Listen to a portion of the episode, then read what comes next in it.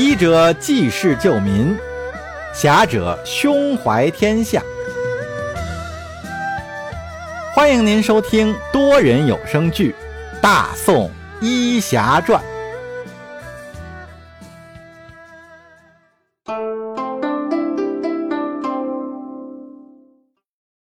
第三十八集。我们不一样。花开两朵，各表一枝。咱们再来说说靖王府的二王子赵信。自从把叶禅弄到了边关以后，赵信却一直没有机会再到青州见墨渊。毕竟沈府的男丁都在外地，家中只有女人，他也找不到冠冕堂皇的借口前去。好不容易等到了春节，终于有机会再去沈府了。他打算过了初三就去青州，通过沈世明进入沈府，然后哄骗墨渊来东京汴梁看元宵花灯。毕竟这东京汴梁的元宵灯会，天子与民同庆，天下众人皆知。只要有机会，谁不想来呢？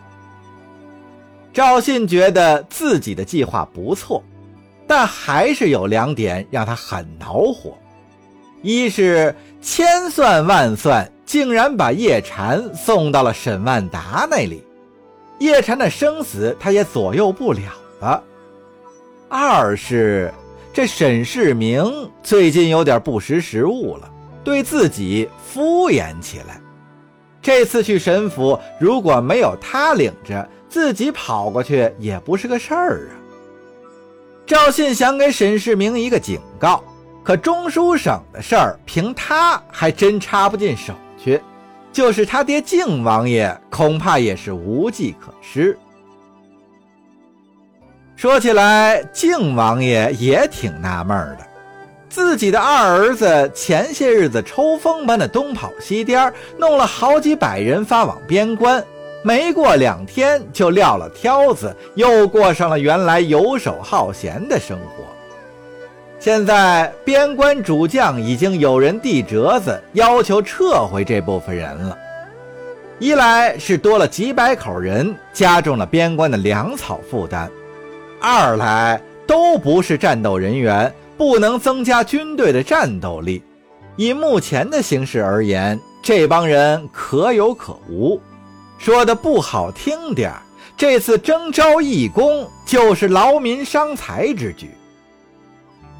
宰相寇准已经问过了靖王的意见，他这张老脸也臊得慌。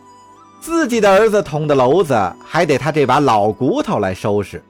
他提出不能一下子把人全撤回来，要有步骤的来。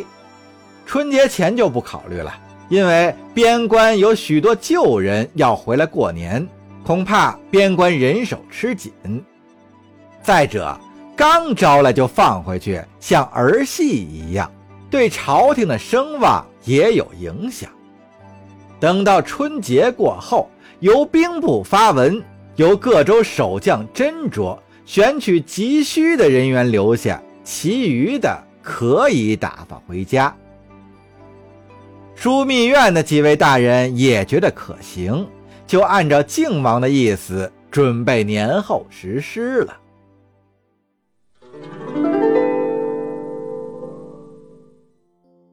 年前的时候，墨渊把叶禅烧毁的东西送到了叶家，另外还带了许多礼物给叶禅的父母弟妹。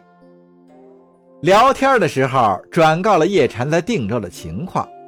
墨渊见叶家正在准备过年的吃食和糕点，也要撸起袖子帮忙。叶母阻止不住，以为他是好奇好玩，就由着他插手帮忙。没想到墨渊干的有模有样，一点也不比叶娟差。叶母问过墨渊，才知道。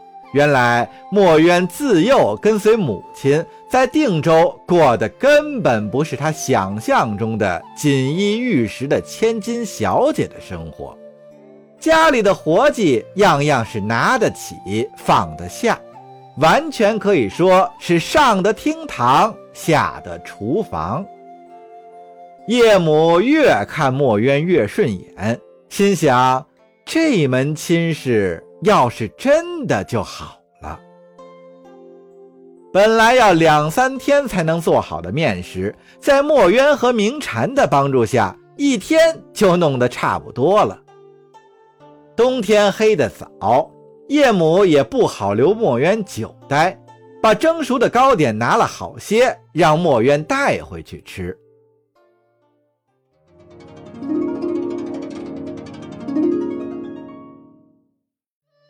这能回乡过年的人走了以后，叶禅和大壮他们更是自在了许多。叶禅没事的时候，就到大壮干活的兵器部转转看看。木匠、铁匠等各种工匠都汇聚于此。叶禅见大壮他们闲来无事，就拿出一张图纸，让大壮帮忙按照图纸打造一副弓弩。这张图纸啊，是叶禅按照书上关于诸葛连弩的记载画成的。他经过修改，把弓弩拆解成了弩臂、弩弓和机匣几个部分。平时可以分装在一个皮囊内，用的时候再组装成一个弓弩。这样做的好处是便于隐藏和携带。当然，这支弩的体型比军中使用的弓弩小了许多。威力也不适于远距离作战，只能在近距离使用，但是有连发的优势，可以在一定程度上以一当十。叶禅主要是想做一把来防身，毕竟是身在边关，出城的时候随时可能与前来骚扰的小股辽国骑兵遭遇。辽兵欺负大宋人弱马劣。经常袭击出城的大宋军民，有便于持续激发的弩箭在手，与辽人遭遇时胆气也可以壮一些。叶禅让大壮费了不少力气，打造了弹性极佳的金刚，用于制作弩弓，弹性好才能射得远。又找了硬木，请木匠按图纸雕制好弩臂。机匣的制作最为繁琐，需要铁制弩机部件和木质的箭匣结合在一起。叶禅在大壮等铁匠和木匠的帮助下，花了三天的时间才弄好。叶禅设计的箭匣可以一次装十支箭，在弩臂上有上弦装置，利用杠杆原理，用手可以搬动上弦。射出一支箭后，上面的箭矢由于重力的作用，自动落到待激发的弩槽中。这样，只要扳动一下弩臂上的扳手，上了弦，就可以射出第二支箭，极大的缩短了激发的间隔。当然，所需的弩箭也需要专门制作。按照叶禅的要求，大壮和那些木匠制作了三十支箭。铁质的箭头上留好了凹槽，叶禅想利用这些凹槽来存放使人麻痹的药物，让中箭者短时间内失去活动的能力。弩箭做好之后，进行了试射，效果很好。叶禅又根据弓弩分解后的尺寸和形状，用黄牛皮缝制了专门的袋子。待一切都办妥后。叶禅请兵部的人到定州的好运楼吃了顿饭，以表感谢。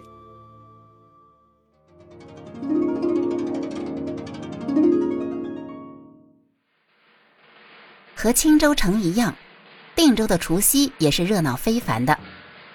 入夜伊始，就鞭炮声不断，时而有五彩的烟花升到空中爆炸，散开落下。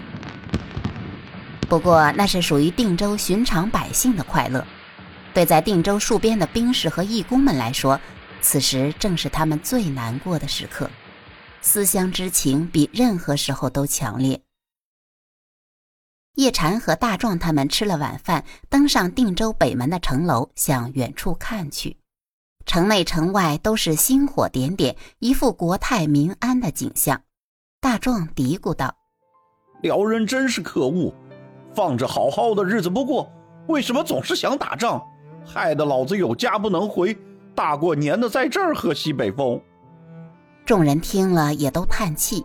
叶禅说：“唉，是人心。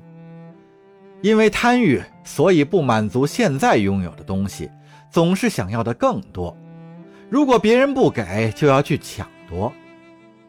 如果这种人当了官、掌了权，那就更加可怕了。他们会驱使很多人为他们的贪欲去打仗、去送命，最后啊。”这些人可能会得到他们想要的，而那些被迫为他们卖命的人又能得到什么呢？运气不好的连命都丢了，留下孤儿寡母任人欺凌；运气好的留的性命也只剩一身伤病，等待下一次征战啊！众人听后心情很复杂。大壮问：“那我们岂不是很窝囊？”